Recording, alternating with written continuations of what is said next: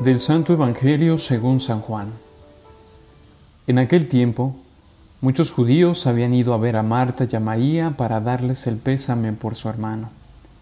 Cuando Marta se enteró de que llegaba Jesús, salió a su encuentro, mientras María se quedó en casa. Y dijo Marta a Jesús, Señor, si hubieras estado aquí no habría muerto mi hermano pero aún ahora sé que todo lo que pidas a Dios te lo concederá. Jesús le dijo, tu hermano resucitará. Marta respondió, sé que resucitará en la resurrección en el último día. Jesús le dijo, yo soy la resurrección y la vida. El que cree en mí, aunque haya muerto, vivirá. Y el que está vivo y cree en mí, no morirá para siempre.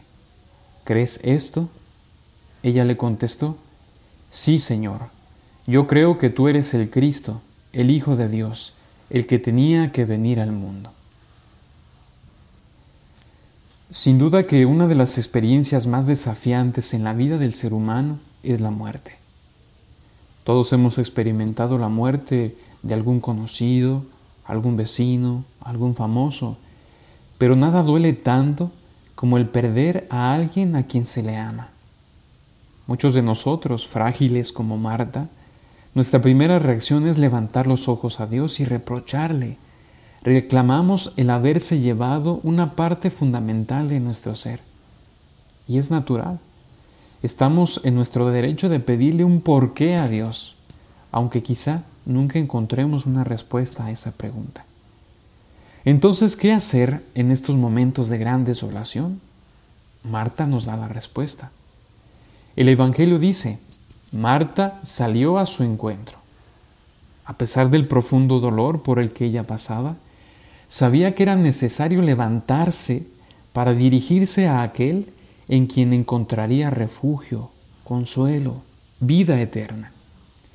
Por muy hondo que sea el dolor que nos causa el perder a alguien, no podemos permitirnos perder la esperanza, porque gracias a la muerte de Cristo, la muerte ya no tiene la última palabra. Es tan solo un umbral que hay que cruzar para poder vivir en plenitud. En Cristo, nuestras horas más oscuras tienen luz. En Cristo, nuestras heridas son sanadas, nuestro corazón es consolado y nuestra fe fortalecida.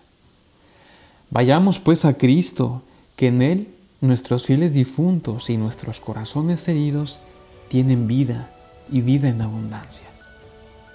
Hasta la próxima.